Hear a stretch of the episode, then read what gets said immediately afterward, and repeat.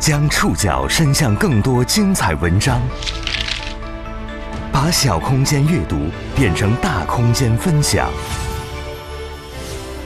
宋宇选读，讲述现实世界里的真实故事，把小空间阅读变成大空间分享。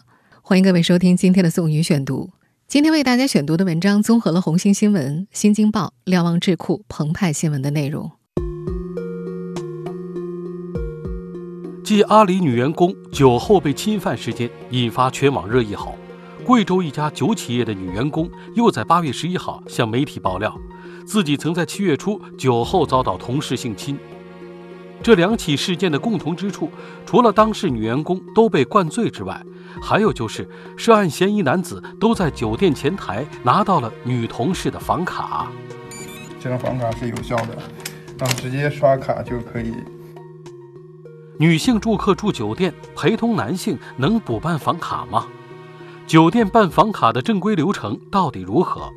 除了存在安全漏洞的房卡，飞速发展的酒店业还存在哪些不规范乱象？根本就没有说这房间住的是谁，很随意的，这个报了个房号，甚至身份证也不用登记，很简单的就拿到了一张房卡。宋宇选读，今天和您一起了解：我一个人住酒店，谁能拿到我的房卡？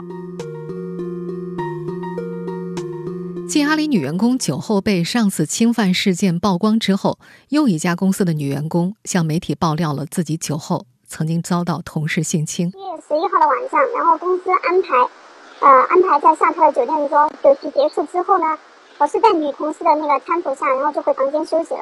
然后一个男同事嘛，就私自向那个重庆丽安酒店前台索要了我房间的房卡，然后进入我的房间对我进行了侵犯。说话的这位就是爆料的莫女士。是贵州国台酒业旗下公司的前员工莫女士在接受媒体采访时透露，她于一个月前参加公司办年会时被同事龙某侵犯。有办案人员向新京报记者证实，目前龙某已因涉嫌强奸罪被批捕，案件正在办理当中。莫女士在接受媒体采访时自述，今年二月。他加入了贵州国台酒业销售有限公司，试用期为六个月。今年七月九号到十一号，他和同事龙某等人前往重庆参加公司的半年会，而这次半年会成了他最痛苦的回忆。在接受红星新闻采访时，莫女士表示，七月十一号晚上的聚会大概有七八桌人，都是公司的领导同事。她还说，那个晚上她其实没喝多少，酒桌上。有两位男同事很照顾同桌的女生，帮他们挡了些酒。整个聚会，他最多只喝了二两酒。但莫女士记得，当同事帮她喝完和自己喝完杯中酒之后，男同事龙某曾经三次向她的酒杯中倒水，以此给同事和领导敬酒。莫女士说，在喝完龙某倒的水之后，她开始进入微醺的状态。她怀疑自己被龙某下药了。她在接受红星新闻采访时提到。自己自从在这家酒企上班之后，就开始练酒量，平时二三两不在话下。他不明白为什么自己在这次公司聚会上喝完之后就微醺了呢？但对于怀疑，他没有证据，只能把怀疑的内容告诉了办案警察。莫女士自述，那个晚上感觉头晕之后，她被三名同事送到了酒店，但当她醒来的时候，却发现同事龙某赤身裸体躺在她的身边。在酒店醒了之后，我就发现他全身赤裸，就趴在我身上。呃，我说你怎么会在这里？他回答我，他说的是是我给他开的门。然后他一边说的时候，他还就说根本就没有停止他手上的动，裤子已经不在了，我穿的是裙子连衣裙。事发当晚，因为龙某执意不愿离开，羞愤难当的莫女士自己偷偷跑出了房间。那个晚上她没有报警，她不想让别人知道这么丢人的事儿。同时，他也挺看重这份工作的，想隐瞒下来。但思想斗争了几天之后，他还是在七月十六号向贵阳警方报了案。案子很快被转回属地，由重庆警方办理。新京报的报道说，警方在查看监控视频的时候，发现当天晚上九点零五分，龙某来到酒店前台，拿到了莫女士的房卡，然后用房卡刷开房门之后，进入房间侵犯了莫女士。涉事的重庆一安酒店负责人在接受《新京报》采访时提到，确实是酒店工作人员给龙某、莫女士的房卡。因为我们当时公安局也调了监控，我们这边前台操作的话，呃，因为那位同事，嗯，是报了呃在住客人的姓名，然后的话房号，然后还核对了一些其他信息，然后确定了之后，我们才给他房卡的。那你有没有经过房内人的同意呢？因为正常情况下的话，是这种是呃没有太大的问题。那你有考虑到性别不一致可能会产生的问题呢？呃，这个这个确实不太清楚。目前，重庆当地检察院已经以涉嫌强奸罪对龙某进行了批捕。酒店房卡又是酒店房卡。在至今尚未平息的阿里女员工酒后被侵犯事件中，同样也是涉事男子拿到了醉酒女同事的酒店房卡。这起事件目前有何最新进展？宋宇选读继续播出。我一个人住酒店，谁能拿到我的房卡？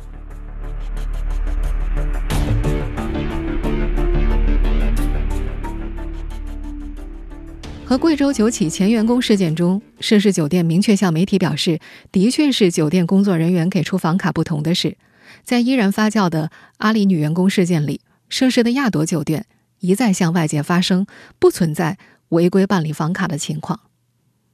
我们在八月九号的节目中曾经提到过，阿里巴巴涉事女员工自述，在前往山东济南出差的时候，她的领导王某文要求她陪济南华联的商家喝酒，被灌酒之后。遭到客户猥亵，这位女员工还表示，在醉酒之后，商家的一名女员工和王某文把她送回酒店。酒店监控显示，在那名女员工离开之后，王某文到酒店前台偷偷办了她的房卡，四次进出她的房间，最长一次待了二十多分钟。目前，阿里巴巴方面、济南华联以及济南公安都已经对外发声，表示相关调查仍在进行当中。而在整个事件发酵的过程当中，一个最为关键的争议点就是酒店的房卡。阿里女员工事件中的涉事酒店是亚朵青居酒店济南西站国际会展中心店，其背后的公司是上海亚朵商业管理有限公司。八月十号晚上。亚朵集团在其官方微博回应说：“经核查，前台员工操作流程遵守了酒店住宿业相关标准流程和规定，不存在违规办理房卡的情况。相关音视频资料已提交警方。”对于亚朵集团的回应，网友有重重质疑：如果遵守了相关规定，那么阿里女员工的领导王某文到底是怎么取得房卡的呢？八月十一号下午。亚朵集团再次发声回应，声明中写道：“经过反复内部调查确认，前台工作人员是在得到该女士确认的情况之下，按照同住手续给男士办理房卡，并进行了身份登记和公安信息上传。”根据正观视频的报道，涉事酒店的工作人员声称，警方认可他们的通报内容。八月十一号，红星新闻则致电济南市公安局的民生警务热线。接电话的工作人员表示，济南公安局怀应区分局正在处理这个案件，现在还正在核实情况，暂时没有可以对外界披露的信息。同时，济南市公安局宣传处的工作人员透露，案件还在侦查阶段，以官方通报为准。在提到亚朵集团发布的那份声明时，上述宣传处工作人员表示，这属于社会上的信息，你们可以了解，但是我们不予置评，以最终的。警情通报为准，而亚朵方面的强硬回应，也引发了很多网友质疑。大家不明白，阿里女员工当天晚上处于醉酒状态，涉事饭店到涉事酒店的距离是十四公里，车程大约需要半个小时。一个醉酒状态的人，能够在半个小时左右就清醒过来，并且向酒店的工作人员确认同住人员的信息吗？而阿里涉事女员工的那份自述帖当中也提到。他查看过监控，当天晚上二十二点四十五分左右，王某文和商家女员工一起送他回酒店，自己是被对方架着回房间的，完全没有任何意识。那么酒店方面又是如何获得一个醉酒状态的人的确认的呢？面对大众的疑问，亚朵方面的工作人员在接受东方卫视采访时依然表示，没有警方的许可，细节不便公布。因为调查还在继续当中，然后没有警方许可的情况下呢，这些细节我们暂时不能对外披露，也请您谅解一下。就是具体的话，还是请见一下我们官方的声明和警方的一个调查结果。目前，涉事酒店依然在正常营业当中，而这件事的真相也有待警方警情通报的出炉。因为接连爆出的两起类似事件，一时间酒店业是否存在违规办理房卡成为热议焦点。女性住客住酒店，陪同男性能补办房卡吗？办房卡的正规流程到底如何？宋宇选读继续播出。我一个人住酒店，谁能拿到我的房卡？因为频繁发生的酒店房卡事件，八月十号，红星新闻的记者。在成都选择了三家价位不同的酒店进行暗访，这三家酒店是很多商务活动常规选择的酒店，分别是风波中的亚朵以及如家和西岸清雅。我待会儿就就待会儿就那个走的。对，是我一个人入住酒店的过程都是由一位男记者陪同女记者前往酒店，由女记者一个人办理登记入住，然后过一段时间之后，再由男记者去前台。索取女记者房间的房卡是这样，我不是刚刚跟那个一块儿嘛，就是对对对，就我现在联系不上他了，就是我想能不能给我张卡，我就是进去一下，就是。待会儿把房卡给我拿过来就行。哦，好好好。在西岸清雅酒店，在男记者声称联系不上女记者的情况之下，不到两分钟，前台便给这位男记者重新补办了一张新房卡。我问一下，刚刚那位男士这张卡是吗？你给他的卡吗？他叫我给他，然后我还给你打电话，你没接，然后不是我看到你们是一起的吗？刚才就是你们这样，在没经过我的同意下是可以给别人房卡没有，因为我看到你们是一起进去嘛，然后我不知道。红星新闻的报道还提到，这两天他们还接到了另外一位互联网公司前女员工的爆料，那位女员工告诉记者，她遭到客户强制猥亵。他表示，他的领导在将醉酒的他送回到西岸清雅酒店之后，向前台拿了一张新卡，而这家酒店是由他本人一个人办理入住的。关于酒店房卡问题，八月十一号，《新京报》的记者也在山西运城、福建福鼎、河南郑州三地选择了三家酒店进行随机暗访。和红星新闻的记者一样，记者们发现。非住客在很多家酒店办理第二张房卡的难度太低了。六幺五能开啊？送药。无论是冒充女性住客的朋友，声称给对方送药。不在房间，我要把东西送送到房间。你要把东西给他放到房间。对对对对。给他打过电话说的是吧？刚才不是已经说过了吗？啊，那就行。或者是冒充醉酒男性住客的朋友，都可以很轻易的获得第二张房卡。能能不能给我再制一张房卡呀？他喝喝酒了，怕在房间里出问题。七零三是吗？对，七零三。对，明天就退房的时候一块退过来就可以了。不用身份登记，只需核对房间号、身份证号码以及姓名等基础信息。甚至在一位男记者已经入住的情况之下，另外一位男记者冒充已经入住的同事的身份，也可以再办理一张同房间的房卡。你好，房卡没拿，七幺零。哎。嗯，零零三九。你给我做张房卡吧。哎，好，谢谢啊。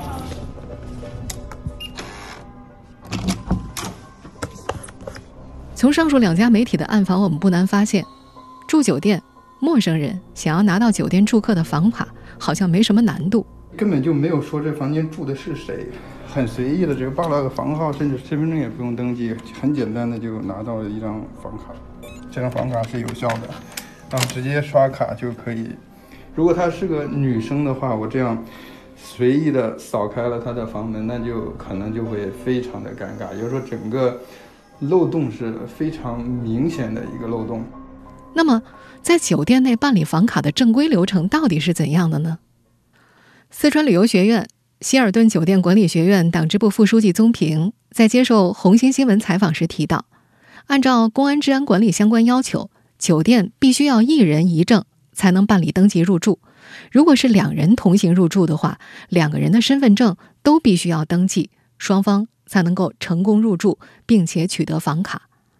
如果是一方入住之后，另一方再补办房卡，原则上必须要得到已经登记住客的确认，比如打房间电话询问是否给后续入住的人员补办房卡。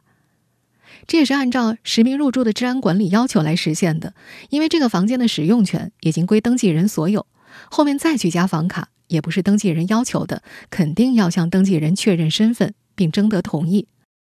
而在联系不上住客或者住客可能出现意外的情况之下，到底该怎么处理呢？宗平在接受采访时表示，此时酒店前台更加不能擅自制卡，工作人员可以跟来访人说明住客可能已经休息，稍后再过来。如果担心对方出现醉酒或者其他危急情况的话，可以在工作人员的陪同之下查看是否醉酒等情况。但宗平也说，由于酒店行业在安全管理等方面没有非常统一的行业标准，每家酒店除了遵守治安管理要求之外，更多依据的是一套由他们自己制定的标准化服务流程。他举例来说，如果来访人员向前台反映住客有危急情况等突发事件，这实际上已经超出前台员工的处理权限了。按照其职业操守，也不能去打开房间。按照流程，应该立即把情况上报领导。如果领导认为事情紧急，可以陪同来访人员报警，或者陪同他一起去查看房间。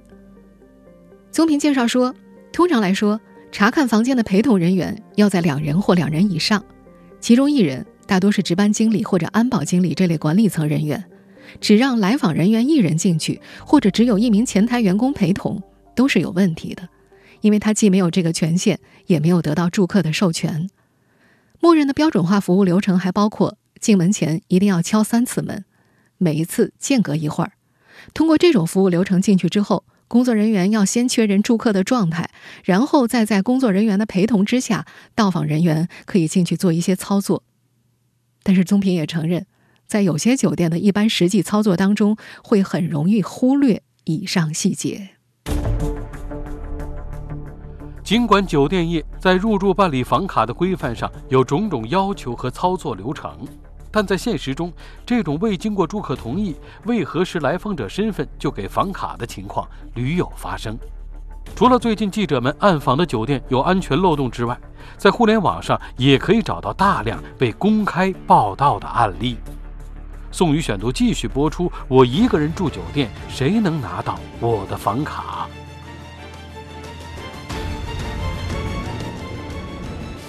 二零一九年，黄女士入住广西南宁一家酒店。凌晨五点，她的丈夫突然拿着房卡开门进来，砸坏了黄女士的物品。当时，黄女士和丈夫正在闹离婚，她感到人身安全受到了威胁。期间，黄女士多次打电话向酒店求助，然而酒店方面并不积极。无奈之下，黄女士只能让朋友帮忙报警。直到早晨六点半，赶来的民警才把黄女士的丈夫带走，这才控制了事态发展。事后，南宁的那家酒店回应，给闹事男子开房卡是因为对方表明自己是黄女士的丈夫，又跟酒店说了很多好话，酒店这才给房卡的。我报你身份证号，人家压压根不给我上，好不好？说你报才有用，好不好？哎，你跟他讲一下吧，好不好？我们现在听到的这段录音。是今年三月份，有视频博主以陌生访客的身份要求进入上海某五星级酒店的住客房间之内。我们在前面说了，按照规定，访客需要提供客人的全名和房间号，然后酒店工作人员再打电话和客人核对，客人同意之后才能给访客制卡。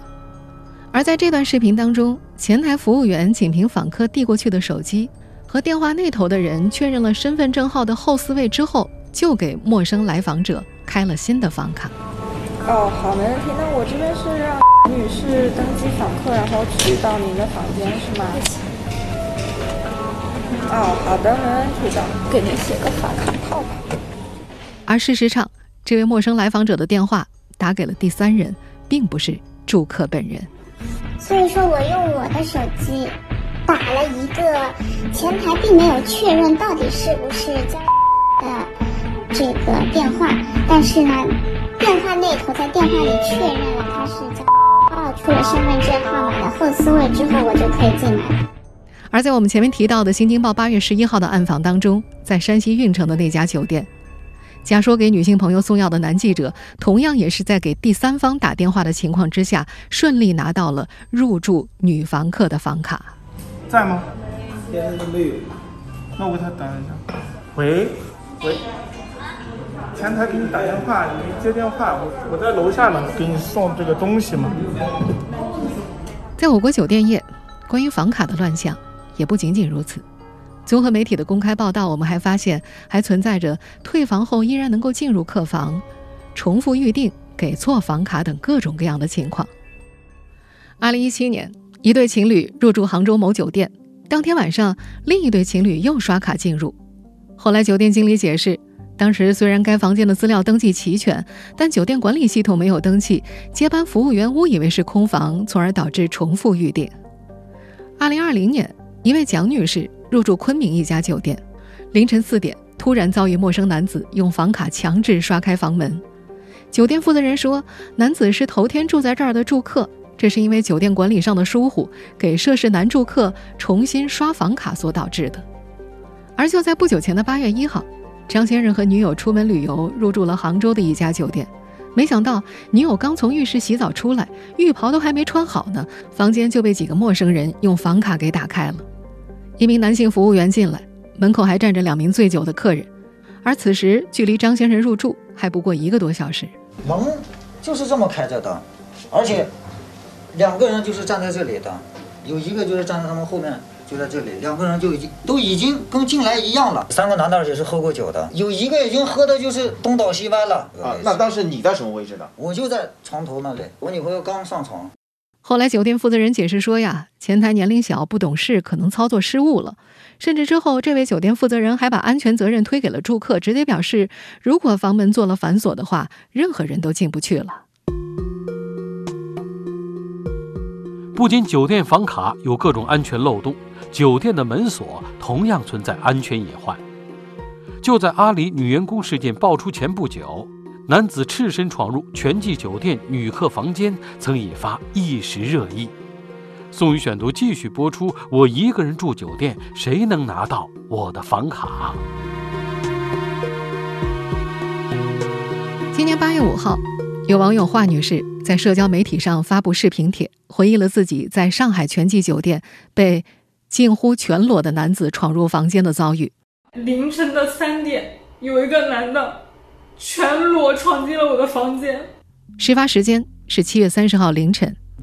那天凌晨三点零九分，华女士还没有睡，还在和客户沟通工作。突然，她发现房间内的床尾边站着一个陌生的男子。该男子赤裸身体，只穿了一条红色内裤。随后，更惊悚的事情发生了：男子脱掉内裤，并露出下体隐私部位。看到这一幕之后，华女士吓得惊叫起来，并质问男子是谁，为什么会出现在自己的房间里。而这名男子随后的表现更让华女士又气又惊。他声称门开着，摆明就是让别人进来的，并对华女士进行言语上的侮辱。华女士随后大声呼叫，男子似乎是受到了惊吓，退出房间。从惊恐中缓过神来的华女士在冷静下来之后。去酒店前台向工作人员讲述自己的遭遇，并选择报警。警方调取当晚的监控，发现七月三十一号凌晨两点二十一分，这名半裸男子便从酒店的七楼开始尝试打开每个房间的房门。从这名醉酒男子开始这一行为，直至进入华女士的房间，整个过程持续了将近五十分钟。从警方调取的监控中可以看得出，华女士的房门是闭合状态，但男子还是直接打开了房门。华女士在爆料视频当中表示，这个酒店的房门门锁并不十分灵敏。我记得我是关了房门的，但是那个酒店的门它不是那种感应很灵敏的。她的这一说法后来得到了很多网友的证实。目前，上海警方已经依法对闯入华女士房间的涉事男子给予了行政拘留五天的处罚。而就在华女士微博曝光的第二天，八月六号。全季酒店的官方微博发布了致歉声明，表示没有及时控制肇事男客人的行为，会派专人向当事女顾客道歉，并且会整改国内所有门店。华女士在那则曝光视频里表示，如果那天晚上不是因为有工作要处理，如果她已经睡熟了，后果不堪设想。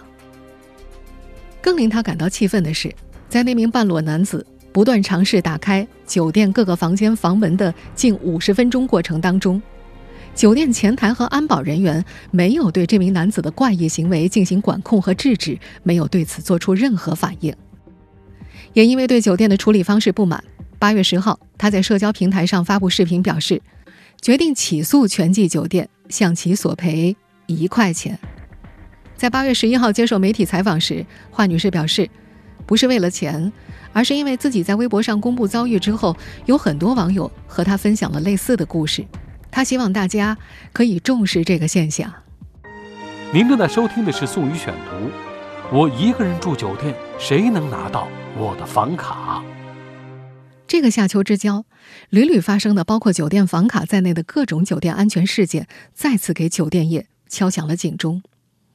回顾过往发生的种种因酒店管理漏洞所导致的措施，事后酒店方呢大多是以免房费或者赔偿金额作为补偿。我们相信很多人还记得几年前发生在北京的和颐酒店风波。那是二零一六年四月三号，从外地到北京的年轻女性弯弯，在北京朝阳区一家和颐酒店入住的时候，被陌生男子跟踪之后强行拖拽，后来被抓住头发用力撕扯。弯弯大声呼喊之后，围观者逐渐增多，最后她被一位女性顾客搭救，陌生男子这才逃走。而弯弯被拖拽的过程整个持续了六分钟，除了救她的那位女性顾客之外，酒店的安保人员没有制止，保洁人员也只是在一旁看着。后来涉事酒店召开新闻发布会，酒店负责人承认安保管理有问题，并且向遇袭当事人和公众道歉。在二零一六年的时候，那件事曾经引发全网关注，也让大家在短时间内讨论过酒店的安全管理以及女性入住酒店到底该怎样保证安全的问题。甚至，网上也出现了很多教女性朋友们住酒店时自保的安全措施。这些天，酒店事件接连曝光之后，类似的安全措施又被一些网友开始强调了。有些安全举措或者自保措施，的确能够起到一定的作用，但是，如果入住者在失去意识的状态下呢？更何况我们别忘了，作为经营者的酒店是有义务为客人提供人身安全保障的。民法典里明确提到，宾馆、商场、银行、车站、机场、体育场馆、娱乐场所等经营场所未尽到安全保障义务，造成他人伤害的，应当承担侵权责任。也就是说，为客人提供人身安全保障是酒店最基本的安全责任底线。而在这条安全底线屡屡被击穿的这个夏秋之交，整个酒店行业的补课和整顿，显然已经迫在眉睫。